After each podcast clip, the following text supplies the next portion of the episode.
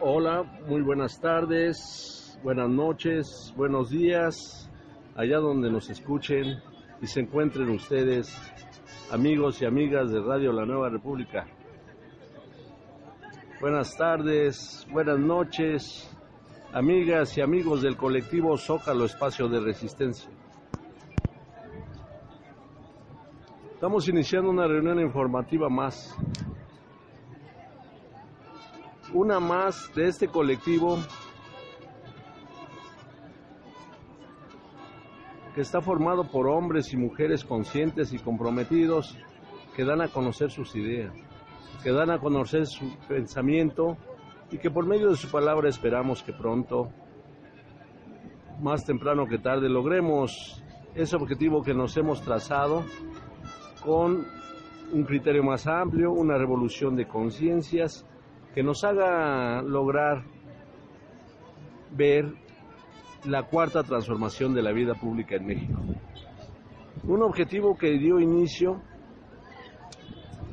y que ya poco a poco va avanzando.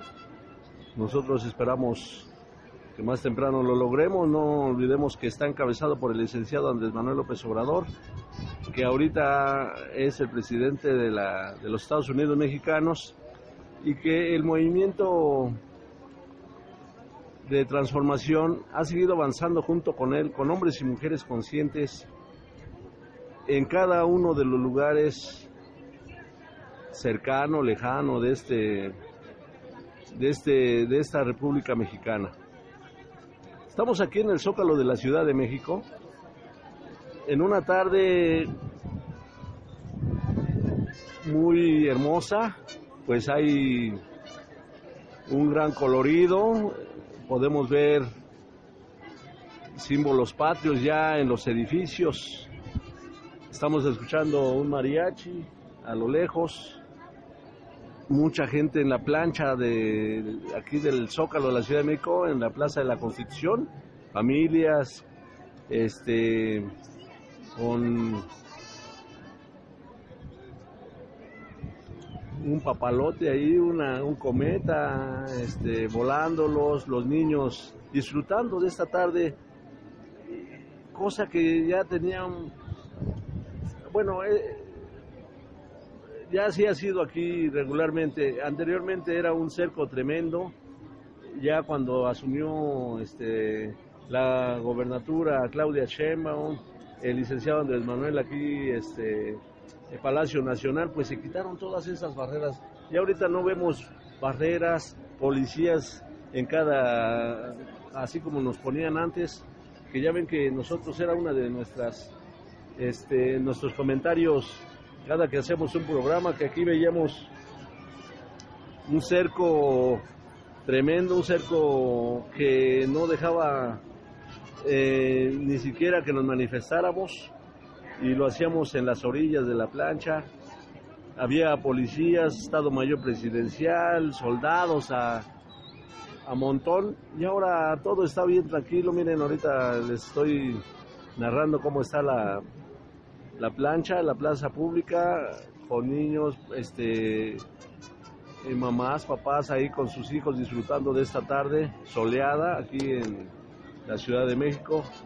Y como fondo, les decía yo, tenemos a un mariachi que está ahí a lo lejos, eh, entonando música en ranchera.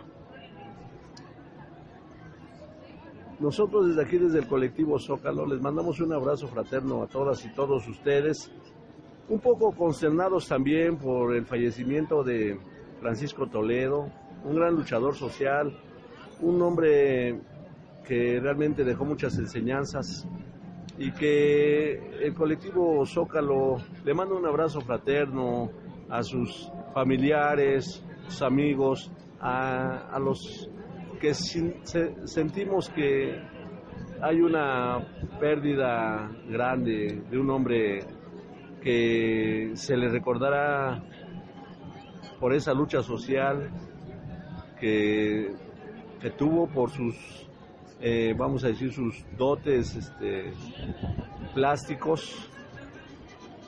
Desde aquí mandamos un abrazo fraterno a sus familiares.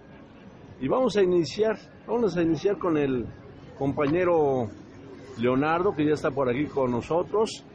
Y vamos a iniciar, no sin antes agradecer a cada uno de ustedes, hombres y mujeres que nos escuchan allá en Radio La Nueva República, a los que hacen posible que este audio suba en la supercarretera de la información. Se los agradecemos y les mandamos un abrazo fraterno a todas y todos ustedes. Ahí a los que tuitean la liga para que sus seguidores escuchen este audio y que a la vez retuitean eh, e, esa liga para que sus seguidores la escuchen. Muchas gracias a todas y todos ustedes. Y les decía yo, vamos a iniciar aquí con el compañero Leonardo en este mes patrio, en donde hemos tocado temas de nuestra cultura y los vamos a seguir tocando. Adelante, compañero Leonardo. Sí, muy buena tarde. Un saludo muy afectuoso, muy fraternal. Y de igual manera, eh, esta noticia del fallecimiento de este gran compañero Toledo, pero que también a mí me lleva a, de, lleno recordando esta bella poesía de Tlatuani Nezahualcóyotl. ¿Acaso me iré sin dejar huella de mi paso en la tierra? No por siempre en la tierra. Aunque sea de oro, se rompe. Aunque sea de jade, se quiebra.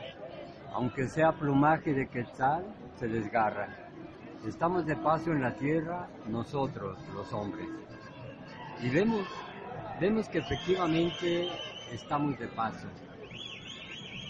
La clave está en la manera como pensamos. Por eso, ¿cómo estoy viviendo mi momento? ¿Cómo estoy este momento? ¿Cómo lo estoy manejando? Porque es entender las altas capacidades que tenemos, la inteligencia, la voluntad, la conciencia. Por eso la memoria, qué tan importante. Por eso tener el control de la energía, que esto nos va relacionando con este gran tema de la cultura, porque resulta que a través del estudio a fondo de esta gran cultura, entendemos nuestro paso por la tierra. Aquí se manejaba el estudio de preparación para la muerte de sí mismo, esto es, desde pequeño se le enseñaba al niño a relacionarse con la energía cósmica, a trabajar con su sentido común, a trabajar y a desarrollar su inteligencia. Por eso, un Tlatoani a los 16 años, un gobernante que daba seguridad, se preocupaba por gobernar con sabiduría y para que todo el pueblo tuviera opulencia, tuviera educación. Por eso es muy importante ir a la raíz de la cultura, porque es algo que está relacionado con nuestra genética. Por eso, sí, esta tarde hermosa, con el sol poniéndose, por eso me recuerdo también este poema desde donde se posan las águilas, desde donde se yerguen los tigres, nuestro sol es invocado. Como un escudo que baja, así se va poniendo el sol. En México está cayendo la noche, la guerra merodea por todas partes. Oh dador de la vida, se acerca la guerra y orgullosa de sí misma se levanta la ciudad de México Tenochtitlan. Aquí nadie teme a la muerte en la guerra florida. Este es tu mandato, esta es nuestra grandeza. Tenerlo presente, oh príncipe, no lo olviden. ¿Quién podrá sitiar Tenochtitlan? ¿Quién podrá conmover los cimientos del cielo? Con nuestras flechas, con nuestros escudos, está existiendo la ciudad. Mientras existe el mundo, la grandeza de México Tenochtitlan es eterna. Y vemos, estamos hablando en el año 2019. Estamos hablando aquí de corazón, los nuevos mexicanos, que estamos construyendo junto con el gobierno nuestra patria. Por eso la gran labor que tiene también el pueblo de Unidad. La unidad es la clave, la unidad del espíritu. Y esto me acerca a este tema que traigo el día de hoy de la revista Kepao. Ángel, guerrero sacerdote náhuatl. En el mundo náhuatl, los ángeles son los sublimados. Era normal, era norma social el vegetarianismo. Los aztecas afianzaron la elevada enseñanza que da origen al sacerdote guerrero. El conocimiento sagrado es el néctar que nutre al hombre y le da el vigor y potencia para emprender la hazaña de desvelar su verdadera naturaleza humana, ascender la montaña sagrada, dicen los místicos, la máxima cumbre que evocan los alquimistas. El objetivo es a partir de la roca burda, la persona, para ser sometida al proceso de purificación por medio de la disolución, coagulación que lo ha de purgar y sublimar hacia su forma más pura, el ángel. Los ángeles son los seres alados más reconocidos de toda la iconografía religiosa y relieves de edificios y templos en todo el orbe. En el mundo náhuatl, los ángeles son los despiertos, los sublimados, los que alcanzaron la cumbre humana de la espiritualidad, el que tiene los pies en el cielo y la cabeza en la tierra, el superhombre, el semidios. Desde Mesopotamia, Persia, Asiria, el Cáucaso, las etapas rusas, la antigua Roma, Turquía y Sri Lanka, Indonesia, India, China, Japón, el norte de África, hasta centro y occidente de Europa y por supuesto toda América, existen marcas, pictogramas, pinturas y murales que rinden memoria o culto a estos seres cuasi mitológicos. Pocos saben, que el, pocos saben el significado náhuatl de la palabra. Esa palabra no es un préstamo lingüístico español. El sentido náhuatl del término es exacto. Los ángeles son los seres humanos que han logrado suspender sus reacciones biológicas ante todos los estímulos posibles del mundo. Han sublimado sus pasiones, pensamientos, deseos, temores, aflicciones hacia niveles hoy incomprensibles se han quitado toda la carga moral o social. No se identifican con nada ni con nadie. Han aprendido a actuar conforme a los propósitos superiores de las leyes universales, pues están al servicio de estas. Han desarrollado un verdadero pensamiento objetivo. Los relieves existentes de origen euroasiático-africano muestran seres alados con semblante sereno, otros con cabeza de águila o de algún ser mítico. Portan diversos objetos y símbolos. Estos denotan su misión, llevar cultura, ciencia, religión y filosofía. En general, pueden portar libros, un bolso o bulto pequeño con asa, que significa el mando o conocimiento sagrado de la religión mexicana. Otros portan báculos que denotan su estatus o poder. En México, estos seres también se localizan en varias zonas arqueológicas como la de Ek Balam, Yucatán, Tonina, Chiapas o las del Museo Regional de Campeche.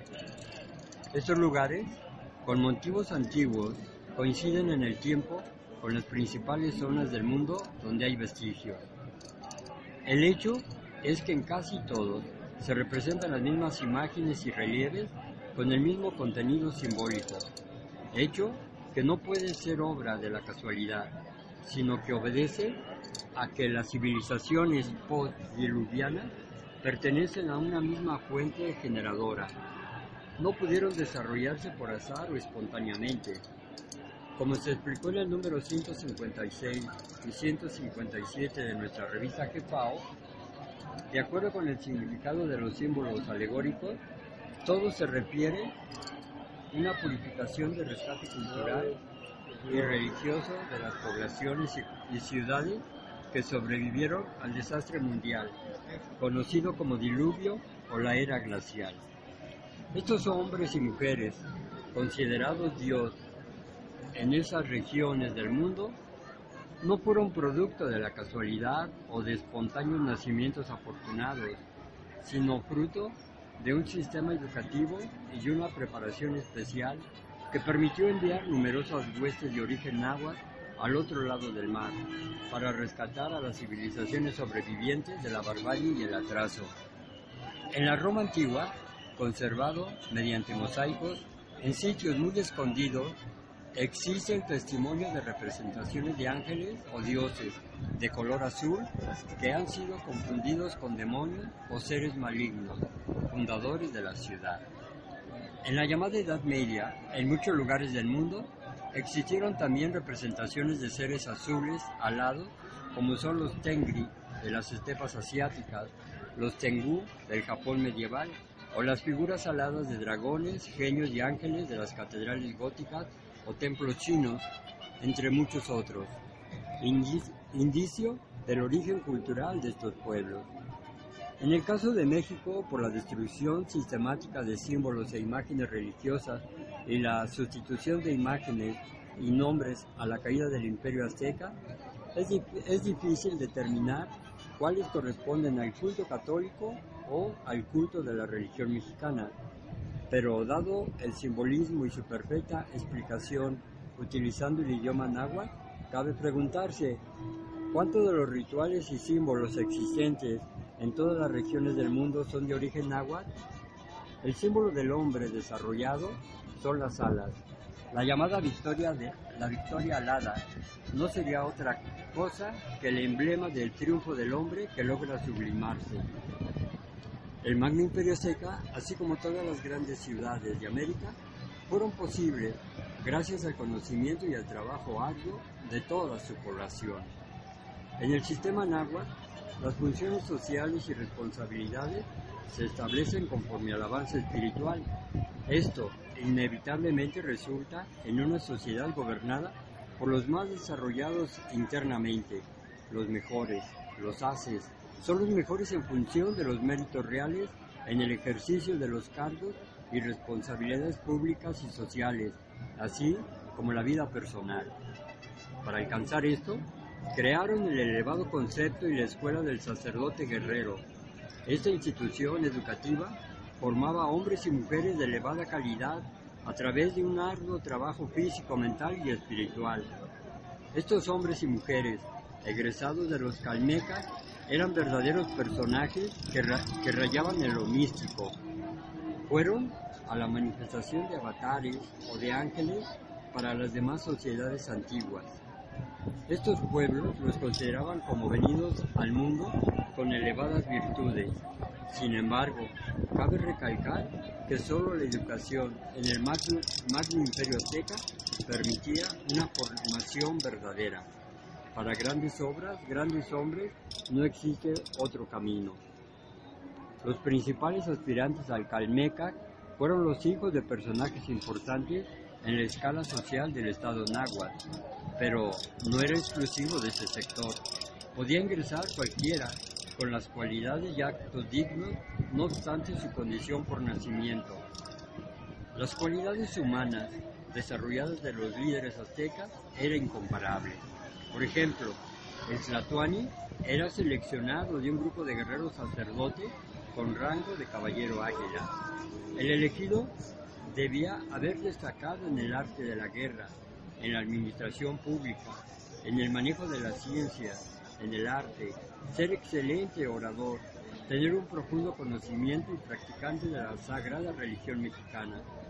El Tlatuani era el mejor y más apropiado, elegido ad hoc para el momento histórico en que era requerido. En que era requerido. Al venerable Tlacael se le conoció como el conquistador, del universo.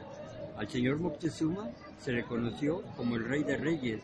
La casa Tenochca tenía su divisa, Sem Anáhuac Tenochca Tlalpan, el mundo tierra Tenochca.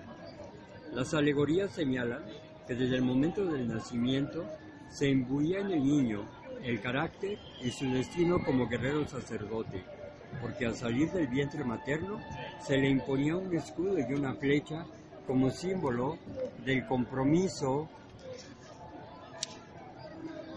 divino en cada, uno de, en cada una de sus manos. Sin embargo, cabe resaltar que la educación de los nuevos ciudadanos del imperio azteca comenzaba en realidad desde antes de nacer, desde la concepción misma. Esto indica que eran concebidos ex profeso, por lo tanto, los hijos no deseados para los aztecas eran inexistentes.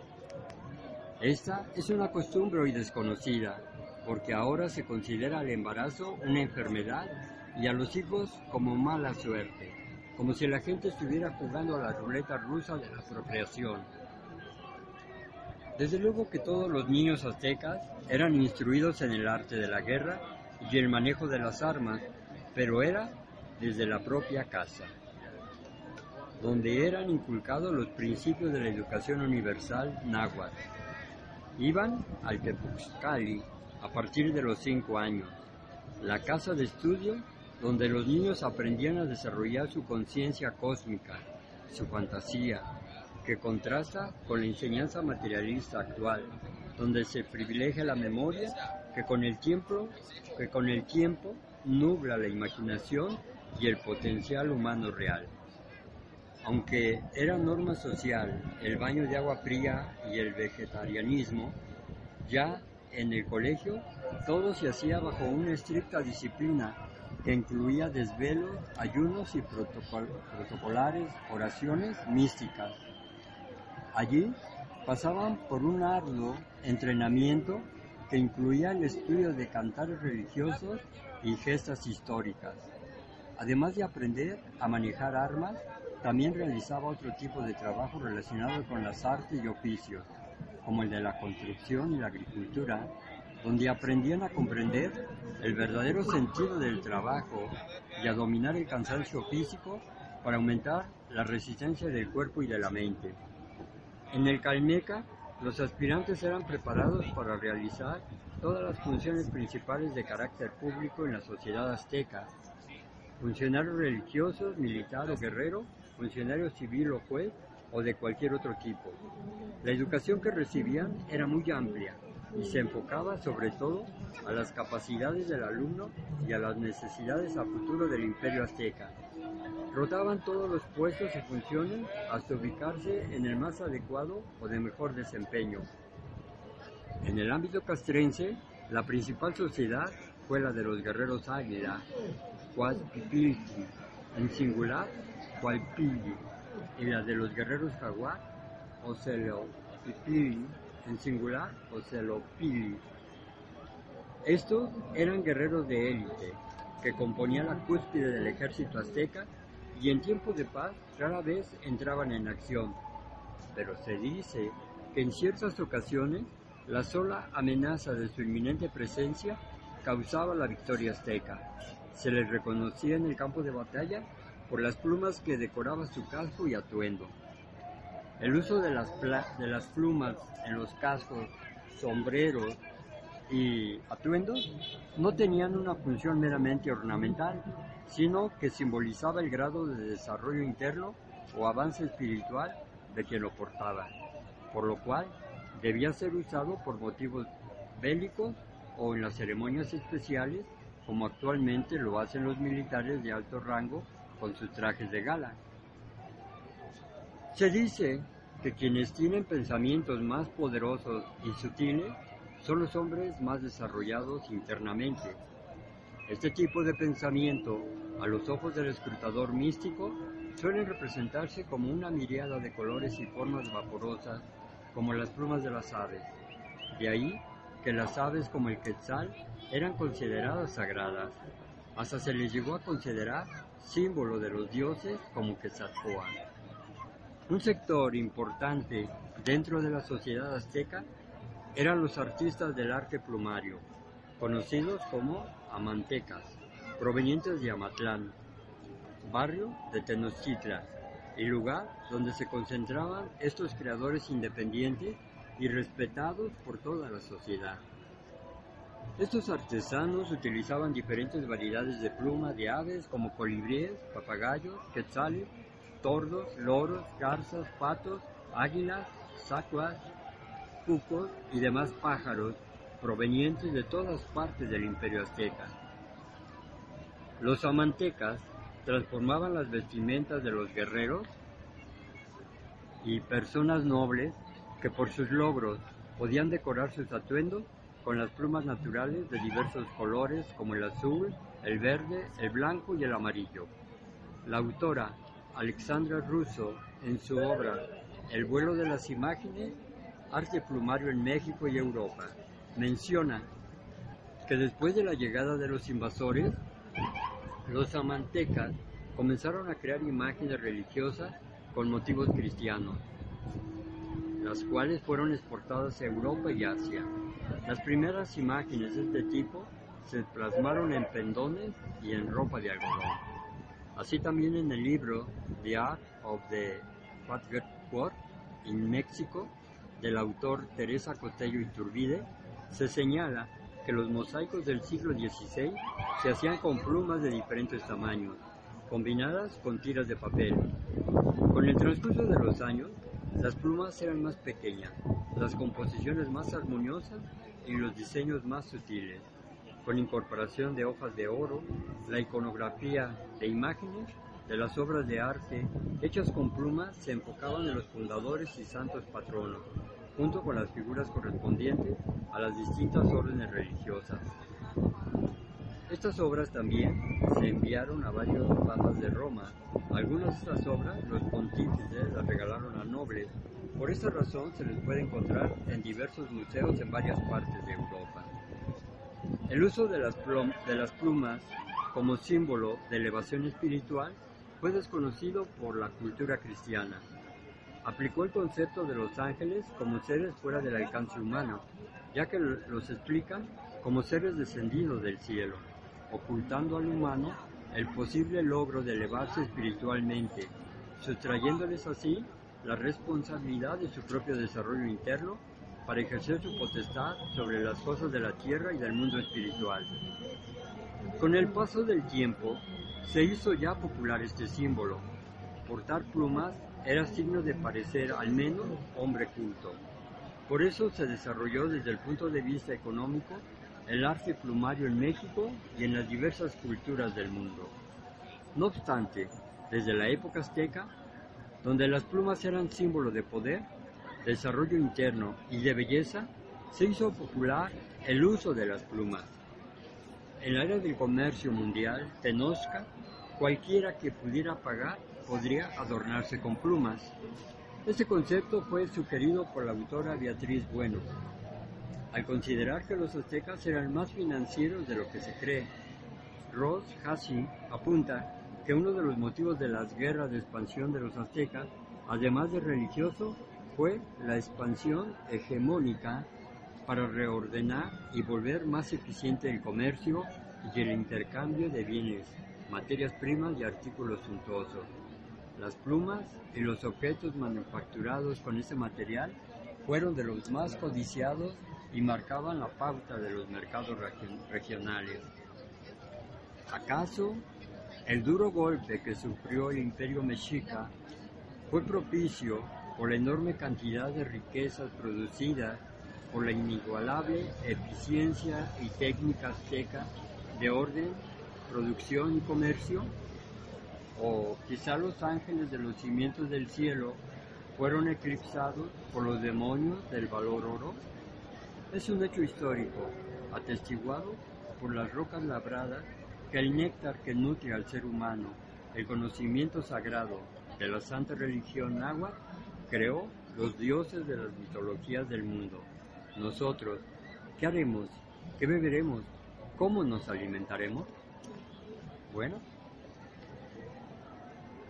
cada que, que uno lee, se adentra, puede uno darse cuenta ese diálogo que se abre con su ser. Por eso uno va entendiendo cómo es que se va generando la creación literaria, cómo a través de una lectura uno va desarrollando su, su capacidad para escribir y expresarse también con sus propias palabras, pero a través de este enlace con lecturas de personas que comparten sus sentimientos, su pensamiento. Por eso entender qué importante es la cultura, qué importante es la educación cultural. Por eso, recordémoslo, tenemos un legado cultural milenario y es el tiempo. Estamos en la era del quinto sol, la era del hombre espiritual. Y para también eh, adornar, puesto en este tiempo patrio, una manera de llenar de alegría los corazones es estar leyendo esta lectura. Por eso también eh, encontré y, aquí traigo a la mano Sagrada Historia Mexicana. Y voy a compartir la lectura en el cuarto sol, cuando gobierna claro el tema el derecho mexicano. Respecto al gobierno, el señor Tlaloc gobernó por un periodo de 40 años, pero impuso que las funciones del Tlatuani fueran de 40 a 52 años a fin de que durante su a fin de que durante su gobierno pudieran concretizar planes a largo plazo. Reunió a sus legisladores más destacados y les ordenó recopilar el derecho mexicano que había regido en eras pasadas. Decretó que todo tlatuani o gobernante debía ser sacerdote guerrero y que juramentaran ante el pueblo el respeto a las leyes, a la santa religión mexicana y velar por el bienestar de la patria y de las familias nacionales. Decretó pena de muerte contra los malos gobernantes que permitieran el empobrecimiento de la sociedad y de cualquier familia nacional. Pena de muerte para el gobernante que intencionalmente provocara la deficiencia agrícola. El mismo castigo se aplicaría para quienes, a través del ejército o cualquier otra fuerza represiva, implantara un clima de ansiedad contra su propio pueblo. El Tlatuani debía ser sacerdote guerrero para que su impecabilidad rectitud y fidelidad a la patria y a su real linaje náhuatl fuera un ejemplo para el pueblo. En cuanto a la educación pública, era estrictamente obligatoria a nivel nacional. Los jóvenes eran seleccionados de acuerdo a sus cualidades y aptitudes para ocupar en su debido momento los puestos de mayor importancia de la sociedad. Respecto a los padres de familia, estaban obligados a inculcar a vuestros hijos la superación individual y social, redimirlos de toda idea de pobreza y de sentimentalismo trágico. Estaban comprometidos en darle a conocer a vuestros hijos la grandeza de nuestro linaje o prosapia. En procura de vuestra descendencia, elevar la nobleza de nuestra sangre e infligir con severidad al calumniador enemigo exigió protección, protección en el bienestar y sentimiento de los hijos, para que no se envanezcan en la riqueza ni se hagan débiles en la bondad. Exigió el estudio en el seno familiar del conocimiento sagrado de la santa religión mexicana para el fortalecimiento de la patria. Asimismo, heredarles a los hijos esta cultura, sin versatilidades por tiempo, condición o lugar, los padres de familia quedaron obligados de instalar en sus hogares las buenas costumbres, de enseñar la grandeza de nuestro origen náhuatl y el verdadero camino de la veneración del Santísimo Creador Teo y de su divina manifestación Huitzilopochtli Mechi. El matrimonio fue fortalecido por cursos familiares que proporcionaba a la pareja el respeto y la perpetuidad de esa unión sagrada.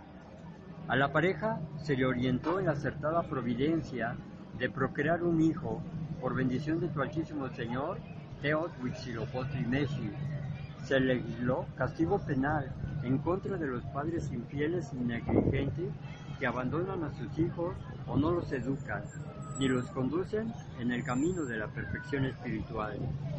Respecto al derecho penal, se decretó castigar con pena de muerte el homicidio, el robo el robo a la nación y la traición a la patria.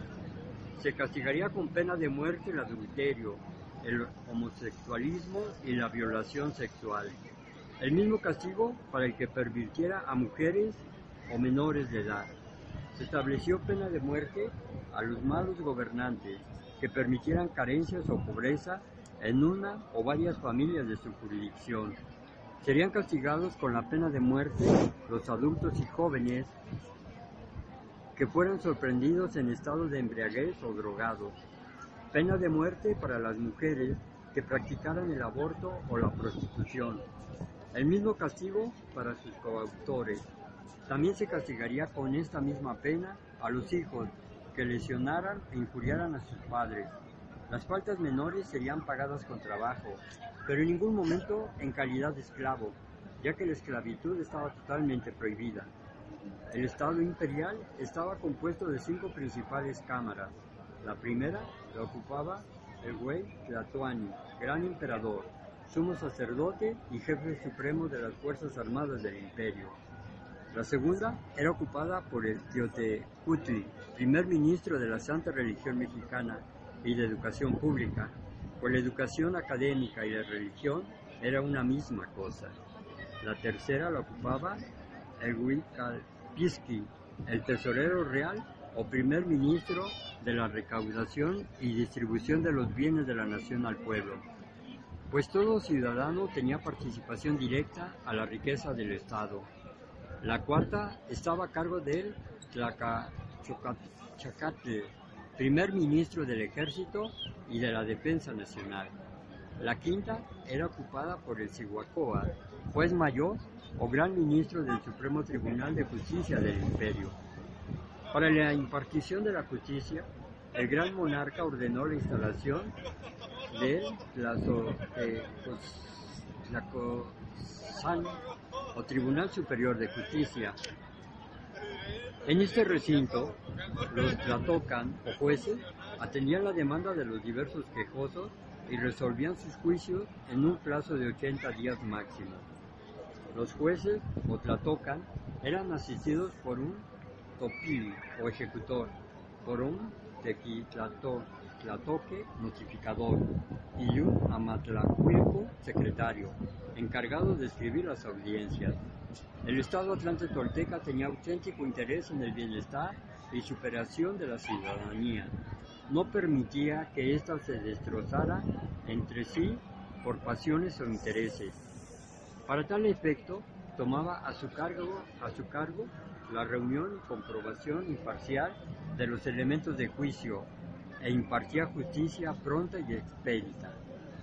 Durante las audiencias, las partes en conflicto podían alegar por sí mismos o por medio de los platocatilia o abogados.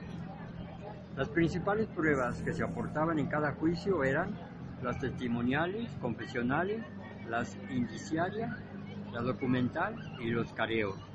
Los, jueces estaban obligados a examinar con rigurosidad a los testigos y bajo juramento de hablar con veracidad presentaba su testimonio.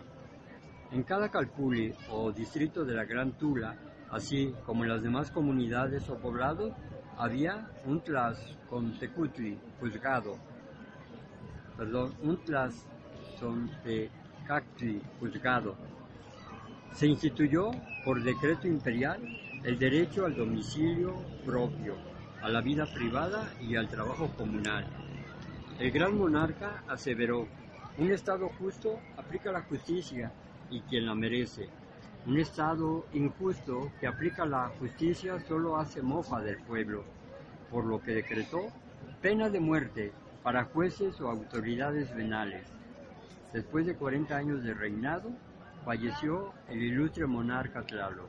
Fue elegido como sucesor el príncipe Istihue Chahuac. Bueno,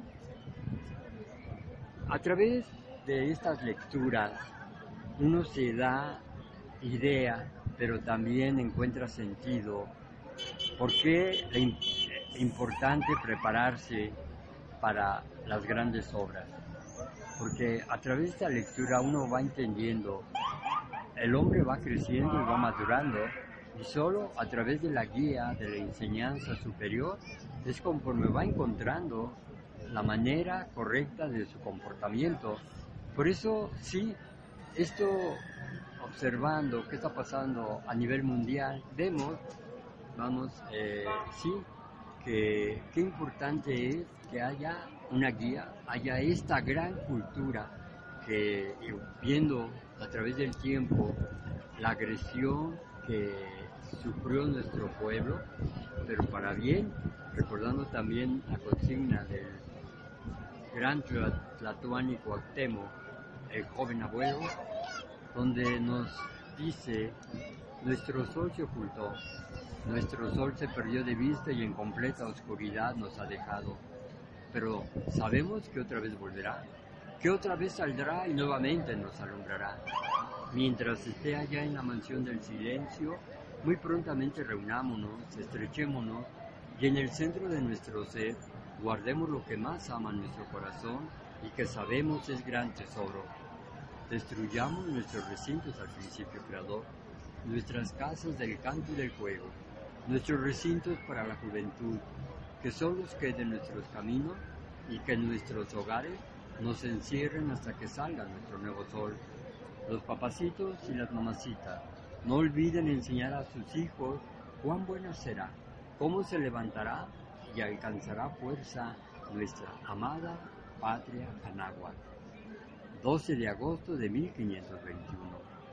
Por eso, llenémonos de alegría.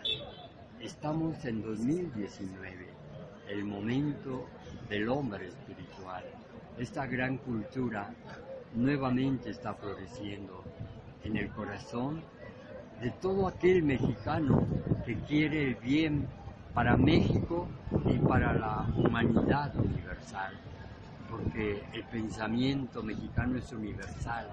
Queremos la armonía, queremos el buen gobierno para toda la humanidad, para que como seres humanos nos ayudemos a elevar nuestra energía interna, porque venimos al mundo para crecer, para ver y morir, pero elevar nuestra energía interna. Y para terminar, voy a cerrar con la bella oración a México. México, desde el principio de los tiempos, eres patria digna y poderosa, dinámica energía que mantiene nuestra unidad, principio de nuestra grandeza.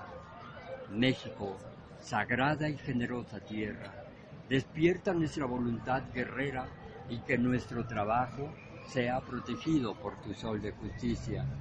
Concédenos el libre goce de tus riquezas espirituales y materiales que reposan en tu santo seno. México, águila portentosa, gloria de nuestra gran Anáhuac, danos fe y determinación en nuestro destino para la conquista de la victoria y fortuna de todos los mexicanos. Que así sea.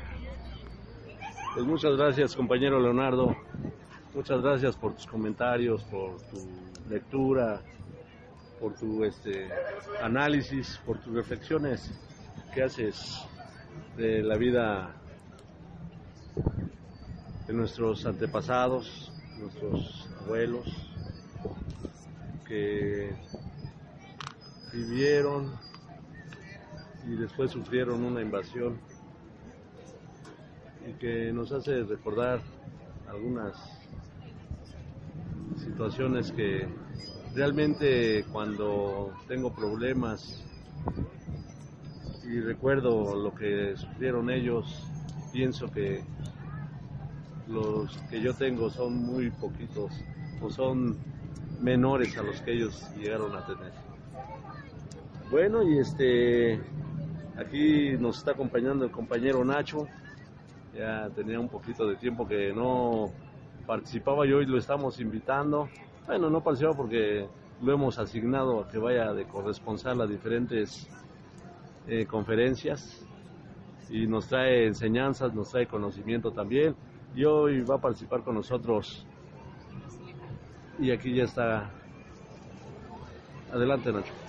Pues con, el, eh, con sentimientos encontrados de alegría por estar otra vez aquí en estos espacios, pero al mismo tiempo con un profundo sentimiento de tristeza por la desaparición de uno de los artistas con una dimensión universal, con una raigambre oaxaqueña, con un compromiso social que mostró en varias facetas de la lucha popular. Lamentamos la desaparición del maestro Francisco Toledo.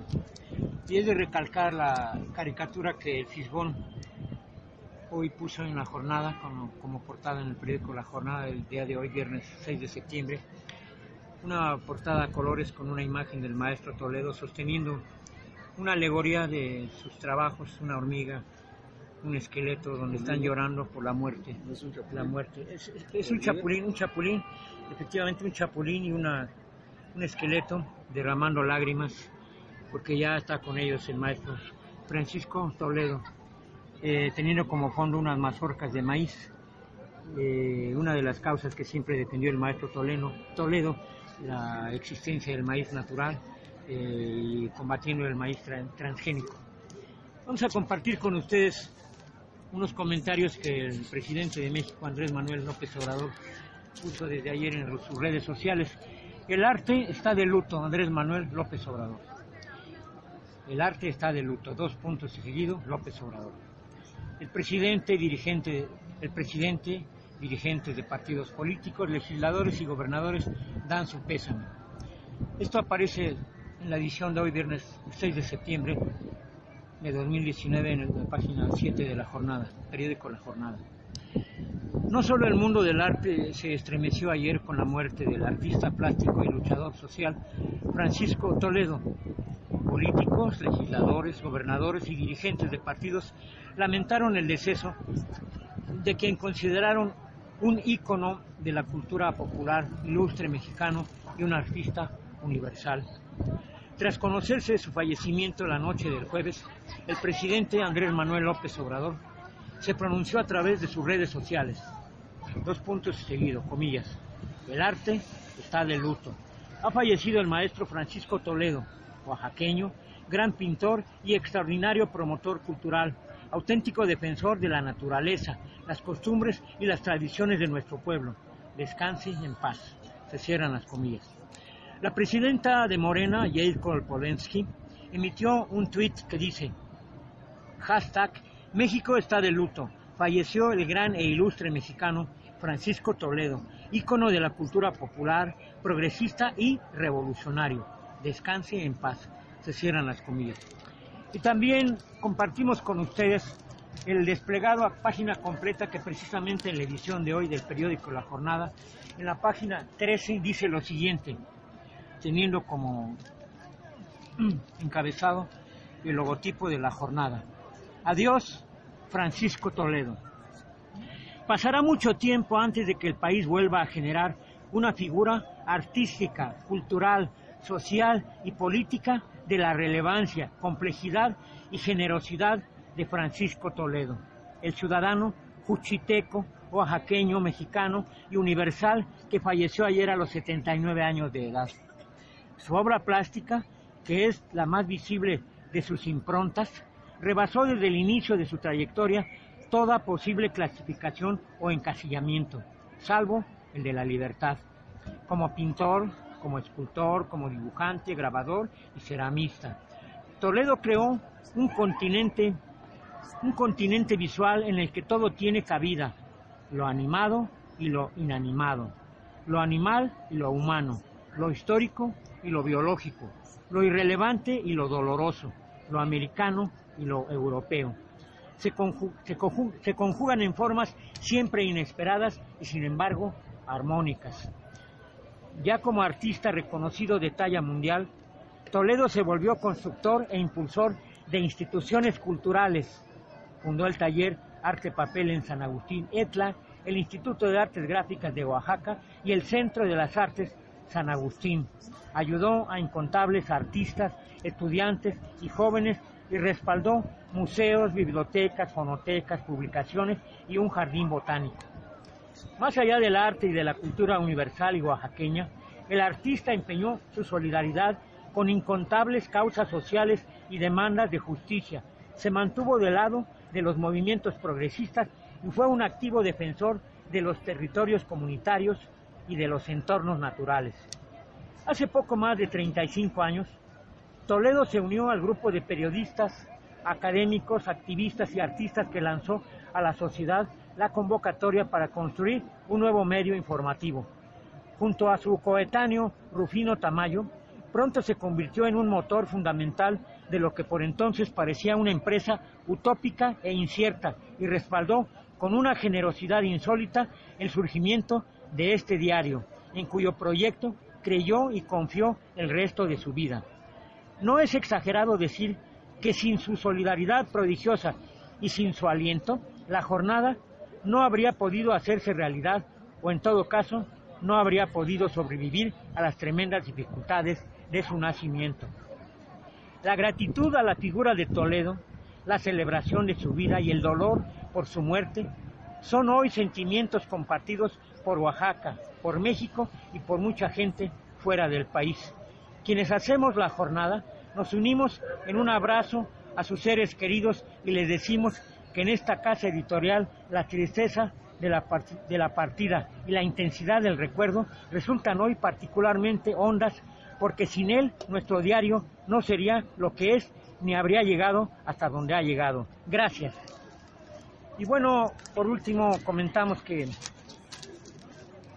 la cantante mexicana, también con un enorme compromiso social, no de ahora, sino desde, siempre, Eugenia León, va a dar un recital en estos días, me parece que mañana, en eh, el Palacio de las Bellas Artes, de las Bellas Artes y hoy en el programa de noticias de Carmen Aristegui anunció que se lo va a dedicar a la memoria del maestro Francisco Toledo.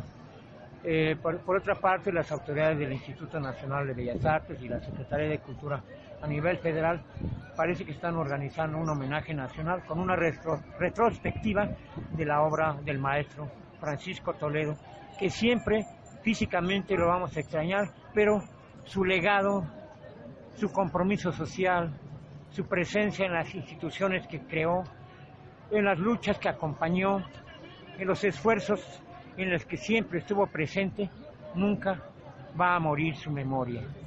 Siempre será recordada la memoria, la obra, el legado, la trayectoria, como ya se, dijo, la impronta de un mexicano, de un oaxaqueño universal.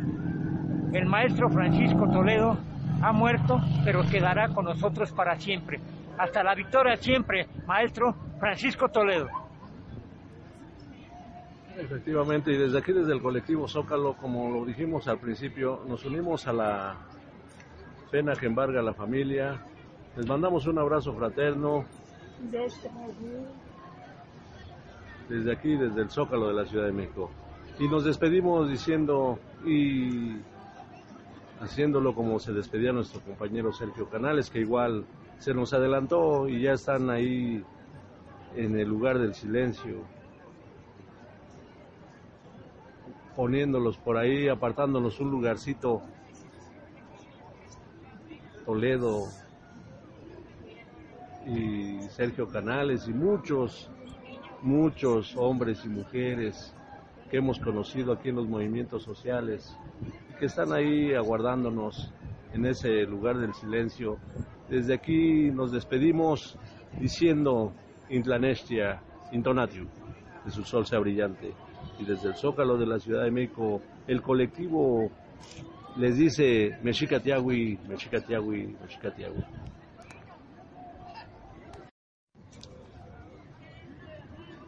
Ya habíamos cerrado el programa, pero el compañero Nacho quiere hacernos una reflexión sobre un, una postdata este, y vamos a escucharlo atentamente. Adelante, compañero. Una posdata cromática. Qué bueno que ya están juntos en el cielo tres grandes del arte, de alguna manera cromático, pictórico, creativo. Ríos, Rufino Tamayo y Francisco Toledo, para que con sus pinceles sigan coloreando las nubes de esperanza. Gracias. Y ahí queda, compañeros.